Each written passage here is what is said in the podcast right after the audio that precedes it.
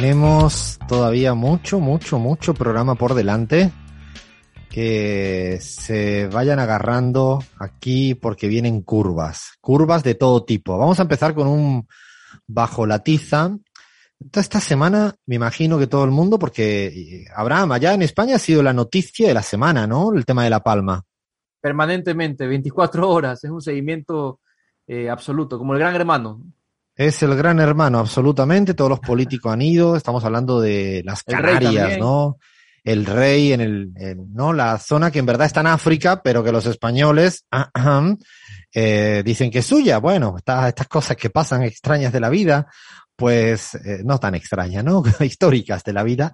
Eh, ha habido la noticia, y yo creo que en América Latina, yo acá en la Argentina, es todo el tiempo. lo que pasaba en La Palma es como si pasara aquí en la matanza prácticamente, ¿no? Es que la lava llega, que llega, que llega. Yo no sé si en el resto de América Latina habrá sido así. Eh, Lean.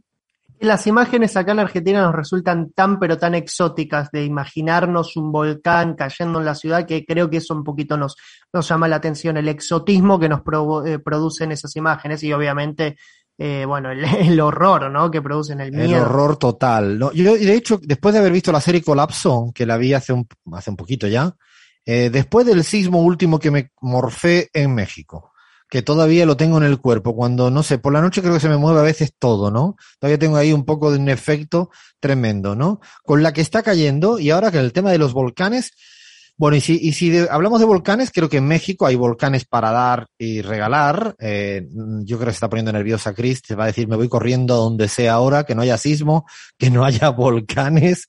Bueno, a ver, cuéntanos, Chris, todo lo que has investigado, has podido aprender de un tema complejo, a la vez apasionante, ¿no? Como es el mundo de los, de los volcanes convertido casi en una geóloga, una geóloga de, Internet. La verdad, Alfredo, es que, eh, que sí, ha sido, bueno, noticia obviamente en todos lados, mm, no sorprende, porque además de la erupción volcánica, pues hay ríos de lava fluyendo, también hay sismos recurrentes, ¿no? Sacudiendo ahí la tierra, hay evacuaciones, han sacado a unas más de 6.000 personas de, de, la parte que podría estar más afectada y además los científicos dicen que, em, de que además de la, de la erupción podría durar semanas o meses, este volcán está expulsando entre 8.000 y 10.500 toneladas diarias de dióxido de azufre. Así da que... miedo, ¿eh? Solo escucharte eso da miedo, Cris. Es que uno creo que no puede como... Eh, poner en dimensión o dimensionar la, la, la cantidad que, que, es eso. Eh, ahora bien, ¿qué, ¿qué, son exactamente los volcanes? Porque todas estas todo el mundo se imagina que es una montaña hueca que adentro tiene lava y eh, la verdad es un poco más complejo.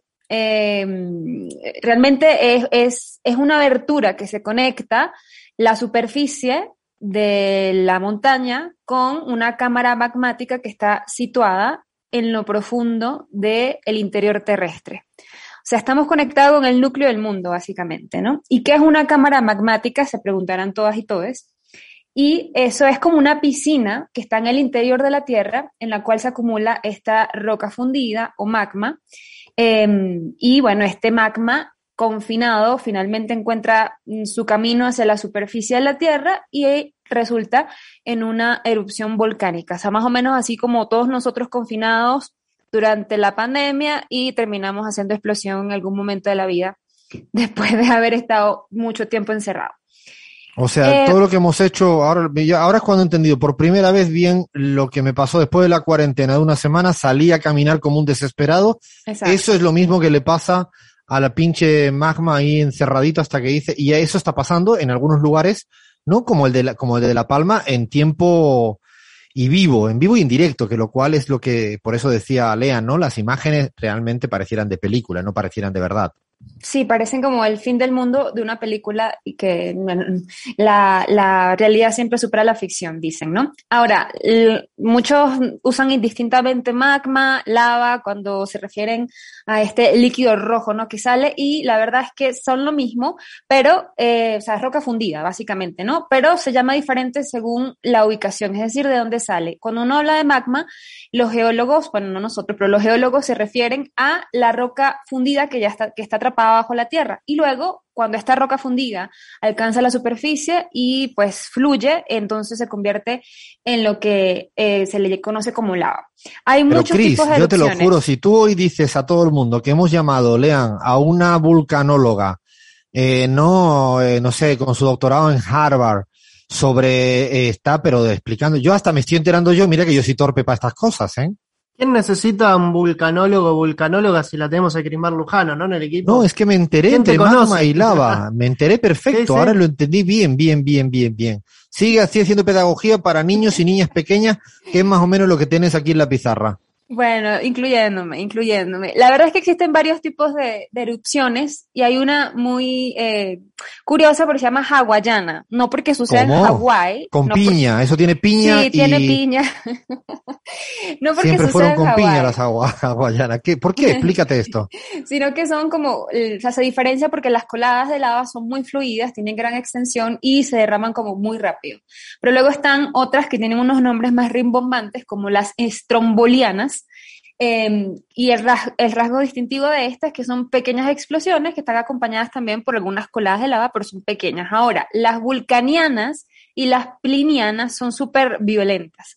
Eso da Eh, miedos. Sí, da miedo. Esas son las que tiran vapor, cenizas, elementos sólidos, o sea, explotan así como eh, más o menos lo que está sucediendo en La Palma. De hecho, eh, con las plinianas eh, se, puede se puede formar como una columna de gas que se eleva hasta 20 kilómetros hacia la atmósfera. O sea, imagínense eh, el nivel de violencia de una erupción así.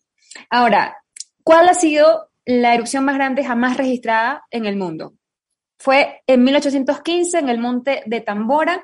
Es un volcán que todavía está activo hasta la fecha. eh, y bueno, tuvo una, una erupción que produjo la expulsión de más de 160 kilómetros cúbicos de material. O sea, una cosa de otro mundo y que esperamos no volver a presenciar en este mundo. Eso en 1815. 1815. Bueno, menos 1815, mal Fran. que casi dos siglos has, eh, ha pasado de esa tan grande. Estaba- acabo de mirar ahora en, en Wikipedia, pues si no, no tengo ni idea. Eso estaba en Indonesia, ¿no? Ajá, exactamente. Bueno, si no, no se puede, no, si quedo aquí ahora como diciendo que claro, en Indonesia, cuando estuve paseando por allá y estudié todo esto, quedo como un chanta, pero de categoría absoluta, ¿no? No, lo acabo de buscar en, en Wikipedia, no tenía ni la más remota idea de dónde quedaba eso. En Latinoamérica hay muchos activos, pero antes de pasar allá, eh, el más grande de la Tierra, voy a darle dos datitos para que se luzcan con sus amigues. El más grande de la Tierra se encuentra justamente en Hawái, tiene una altitud de más de 4.000 metros, una superficie de más de 5.000 kilómetros cuadrados y un volumen de 75.000 kilómetros cúbicos. Eh, se trata del Mauna Loa, es un volcán activo en la actualidad y tuvo su última erupción en 1984. Yo no había nacido, así que Yo imagínense. tampoco, menos sí, mal. tú tampoco, Alfredo. Tú tampoco. Y el 75% de los volcanes activos en todo el mundo están en un lugar que se llama el Anillo o el Cinturón del Fuego del Pacífico. Y bueno, como su nombre lo sugiere, se encuentran justamente eh, paralelos pues, a las costas del Océano Pacífico y se extiende por 40.000 kilómetros, alberga eh, 452 volcanes, como le decía, el 75% de los volcanes activos en todo el mundo. Hay muchísimos en Latinoamérica, eh, hay decenas de ellos que están activos y algunos son especialmente peligrosos. Decías tú, Alfredo, que acá en México hay, y sí, voy a empezar con el Popo, el famoso Don Goyo, también conocido como Gregorio. Está situado muy cerquita de acá en la Ciudad de México, en el estado de Puebla, eh, como unos 70 kilómetros de aquí. Y u- en una erupción, dicen, ¿no? Estiman que podría afectar a unos 25 millones de personas. En 1994 empezó esa fase de actividad con emisiones de lava y en el 2016 hubo una nube de 3 kilómetros de altura que puso pues en estado de alerta a varios, a varios estados. Eso eh, la gente no se lo va a creer, ni se va a acordar Gaby. Eso lo vi con Gaby yo. Ese volcán lo vi a menos mal porque digo, Gaby está, me ha puesto una cara, no sabe la gente. Yo, la, gente me, me estaba diciendo ahora, yo lo estaba diciendo así al, al aire en vivo y Gaby me estaba dejando por mentiroso. Ha sido tres segundos que he dicho tierra, trágame, pero nunca mejor dicho, pues dice Alfredo, ¿de, de dónde tú y yo vimos ese volcán juntos? ¿Lo vimos o no lo vimos juntos, Gaby?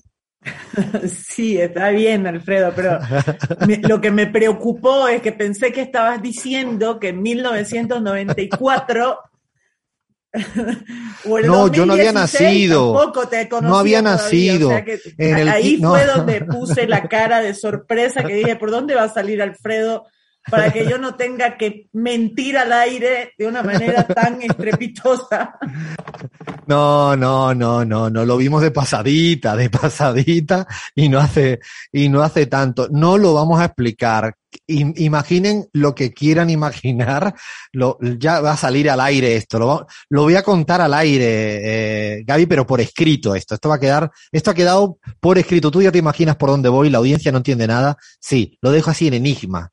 Hemos visto ese volcán y lo que me costó fue aprenderme el pinche nombre, eh, eh, Chris, porque el nombre, sí, menos mal que dijiste Don Goyo. A partir de ahora, yo no sé por qué carajo, yo no le llamo Don Goyo o Popó, que suena como más colegueo. Sería como le llamaría el elegante, que es ahora mi nuevo ídolo, ¿no? Eh, porque llamarle, a ver si lo digo bien, Popo, no me sale. Dilo tú, Chris, por favor, esa no hay manera. Popocatépetl. Popocatépetl, Joder. que significa monte que humea, básicamente. Es En el canción. ¿no? Popocatépetl. Una Po- canción. o bueno, ¿sí? Popocatépetl. O Popocatépetl, sí, Popocatépetl, más bien. Bueno, en México hay otro que es el más activo realmente de, de aquí y que en los últimos años ha tenido a todos como lo, con los pelos de punta, es el, el volcán de Colima. En el 2015 y 2016, pues también hubo eh, actividad bastante intensa y de hecho, ahora que recuerdo, porque desde mi casa se puede ver el Popocatépetl, ha tenido como ¿Cómo una... que se puede ver el volcán desde tu casa? Espérate, raro. espérate, no. Bueno, se ve Ah, muy, ah, muy, muy, no, muy, muy lejos, Pero esto se ve un ¿esto qué nivel es? O sea, eh, yo puedo ver el volcán desde mi casa. ¿No? ¿En serio? ¿Desde Ciudad de México se puede ver ese volcán? Sí, claro, porque es muy grande, es grandísimo. Entonces, se, o sea, se ve muy, muy lejos, pero se, se nota, pues, que además tiene como una actividad muy característica, se ve como el humito, cuando la contaminación deja, por supuesto. Ahora bien, hay otros, Alfredo, vamos a ir directamente a Ecuador. Me sorprendió que encontré dos en Ecuador, por lo En menos Ecuador, activos el. Cotopaxi, ese sí lo sé. Exactamente, empezando con el Cotopaxi, 5.897 metros de altura, una de, yo no sé si la, la- la montaña más alta, ¿no? de, de eh, Ecuador, pero bueno, está a 50 kilómetros de Quito, de la capital del país. Eh, su última gran erupción fue hace muchísimo tiempo, en 1887, y en el 2015 lanzó grandes nubes de ceniza, también puso en alerta al país, y desde entonces, eh, entonces ha sido uno de los volcanes más monitoreados de la región, Abraham. Abraham ha sido por ahí cerca, sí, ¿no? Sí, sí, sí, algunas veces es maravilloso el, el volcán Cotopaxi. La montaña más alta es el Chimborazo, pero no, no es, no es volcán, es, es montaña, ¿no? Y una pregunta, Abraham, eh, ¿por allí está cerca Baños? ¿Está cerca de Cotopaxi? Efectivamente, sí, sí, sí. Ah. Baños de agua santa, sí. Muy cerca Es hermoso ese lugar, he ido varias veces, muy, muy bello. Hermoso, hermoso, sí. Eh, bueno, es, un, es, una, es paradisiaco, ¿no? Muy cerca también del oriente ecuatoriano. Y el otro es el Guagua Pichincha, compas, ¿no? El volcán activo, donde está, bueno, en, en, en las faldas del Guagua Pichincha está sentado Quito, la capital de mi país. O sea que imagínense ustedes un volcán activo que está incrustado en, en la capital del país. Sería una tragedia un día que despierte el Guagua Pichincha. Ah, no tenía ni idea de eso. A ver, eh, Gaby. Abraham, yo, yo recuerdo eh, que cuando estuve en Quito, eh, también me comentaron que hay algunas casas en, en las, digamos, en el cráter inclusive eh, construidas cerca. Eh, ¿Es cierto eso o es o, me, o me vendieron gato por liebre? Lo que es cierto, Gaby, no estoy, no estoy totalmente seguro, ¿no? Si están en el cráter, me parece que, que sería una cosa muy, muy temeraria, ¿no? Pero sí es cierto que en, en las faldas de- del Pichincha eh, hay construcciones, ¿no? Y no solo en el Pichincha, ¿no? Muy cerca del Reventador, por ejemplo, que es otro volcán que ha dado mucho de qué hablar en los últimos años. Cada tanto lanza huma y eh, eh, eh, humo y, la ceniza llega hasta la costa ecuatoriana, hasta Guayaquil, imagínense ustedes. Bueno, lo cierto es que Ecuador es un país muy lleno de volcanes y mucha, muchas poblaciones están asentadas justamente en las faldas de estos volcanes. O sea que realmente es un país que en cualquier momento puede enfrentar una tragedia y, bueno, no creo que se hayan tomado las medidas para, para aguantar ¿no? Algún estrago de, las dimensiones como lo que ocurre ahora en, La Palma, en España. Lean. que hay otro volcán en Ecuador muy, pero muy lindo, eh, que es el Quilotoa, que tiene una laguna en el cráter. Hermoso. Ah, es hermoso el Quilotoa, Recomiendo es una visitarlo. belleza. Una Sí, sí, belleza, sí, sí, sí. Sí, y el Tunguragua, que el Tunguragua es que yo recuerdo también, ¿no? Eh, Chris, hay otro que se llama el Tunguragua, y digo, porque conozco, el- es verdad que el, el lenguaje eh, volcánico en Ecuador se te pega porque hay muchísimos, uno los conoce, de hecho. Sí, el Tungurahua es otro que, que también, bueno, está como relativa calma en comparación con otros de, de mayor intensidad, pero puede ser también bastante peligroso y, y está activo desde el 99. Así que todo es como una bomba de tiempo un poco, ¿no? Esperando a ver cuándo va a ser el día que, que finalmente suceda lo, lo imagi- inimaginable. Hay muchos otros también, yo creo que eh, América Latina es una de las regiones volcánicas más activas, tiene más de 3.000 volcanes en su territorio, desde México hasta la punta de la Patagonia, el punto más austral de, América del Sur. Eh, entre otros que puedo mencionar está Ubinas en Perú, eh, por nombrar los más peligrosos, los que están como más en alerta.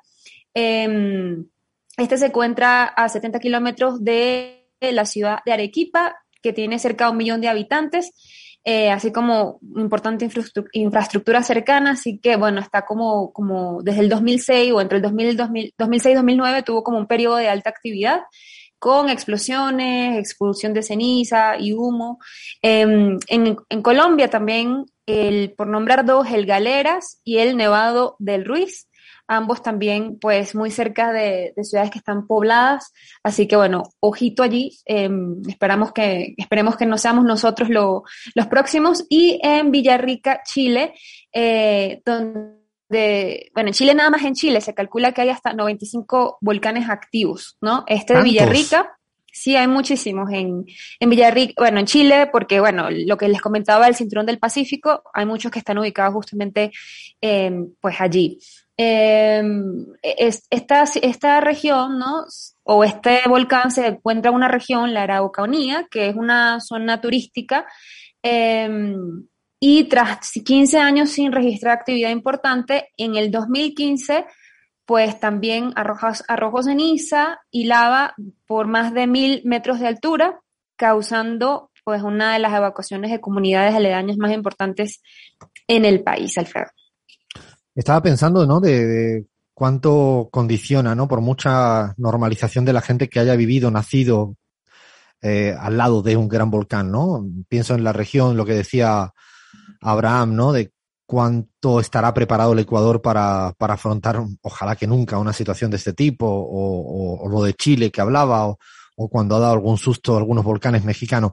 No sé si en, en Argentina y en Bolivia, y la verdad que lo digo por pura ignorancia, esta vez no estoy, como dicen en la Argentina, chicaneando, no, no sé, eh, no sé si en Argentina o en Bolivia hay volcanes, eh, en lo simbólico, aunque no estén activos, si conoces alguno en, porque en Bolivia conozco montañas gigantescas, pero no sé cuánto, claro, no, no sé si son montañas gigantescas o tienen algo de, de volcán, eh, Gaby. Alguna vez yo había escuchado que Lilimani, que es, digamos, Esa la- era mi duda. La foto, la foto histórica de La Paz siempre pasa por el Illimani. Eh, era un volcán inactivo, he tratado de verificarlo y no encuentro información al respecto, pero alguna vez había escuchado eso. No sé, yo tampoco siempre he tenido el lado en Argentina. Ustedes que tenéis todos, lean Bahía, ¿tienen volcanes o no tienen volcanes activos? Y si no, píntenlo, invéntenlo, ¿eh? Claro que sí, Alfredo, tenemos todo en Argentina. Eh, La bombonera no hay- cuenta, ¿eh? La cancha de boca no cuenta, ¿eh? Que yo veo venir Ah. a vosotros. Justo era, justo era ese el que te iba, el que te iba a mencionar, pero el Copahue, el volcán Lanín son eh, dos de los, de los volcanes como más, más célebres. Y hay varios volcanes activos, hay en Jujuy, en Salta, en Catamarca, eh, en Mendoza. Eh, obviamente ninguno de la peligrosidad de, de los que estábamos hablando recientemente. Bahía, ¿alguno por Ciudad de Buenos Aires que conozca? Seguramente que sí. Eh, lo único que recuerdo, Lean, perdón la dirección, es una banda de cumbia que se llamaba Volcán. Es lo más cercano Gran banda, gran en banda. mi vida. perdón, pero esto lo Ve tenés. buscando la Fer para terminar esto. No tengo ni idea quiénes son los volcanes. Ve buscándola Te va a para encantar, ponerla te va a gustar. ahí. Cris, ¿algún datito más para ir cerrando? No, en la línea, eh, bueno, tuvo un, un fake news aquí, no, pero en la ¿Cómo en línea. la lo línea? que- Espérate un momento. Ya va en la No, no, línea, me lo acaba de asustar.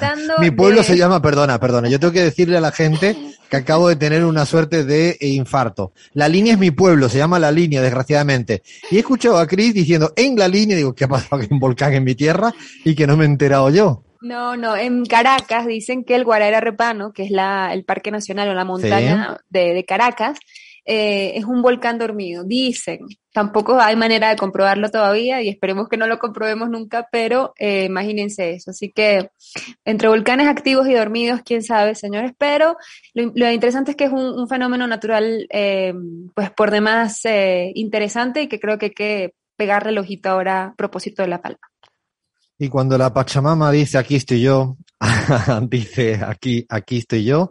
Así que repasito de los volcanes, eh, a propósito de lo que está pasando Una, una frase Sí, que dime, me dime, encantó, dime. Alfredo, una, una frase que leí en redes que me gustó mucho, porque claro, todo el mundo es- estos días se le ha pasado viendo imágenes espectaculares de, de la erupción en La Palma, etcétera, etcétera, pero resulta, eh, la frase que me identificó más fue alguien que dijo, para todo el mundo esto es un show, digamos, un, un- un show de imágenes, para nosotros es un gran desastre, ¿no? Eh, o sea, me imagino que, que mientras todos nos dedicamos a ver lo maravilloso y lo que, cómo nos deja estupefacto de eso, para la gente que está ahí, realmente es muy duro, ¿no? De hecho, la pregunta que más me hacía eh, Gaby a propósito de lo que dices es, eh, ¿qué decides sacar de tu casa cuando te dicen te queda poco tiempo para que tu casa se destruya, ¿no? Es como una situación que ojalá ah, no, no la tengamos que ver nunca porque verdaderamente es un momento de, de mierda muy complicado, muy complicado. Bueno, paramos hasta acá. Eh, creo que ahora vamos con los personajazos. Bueno, hay mucha más pizarra todavía por delante. Sigamos.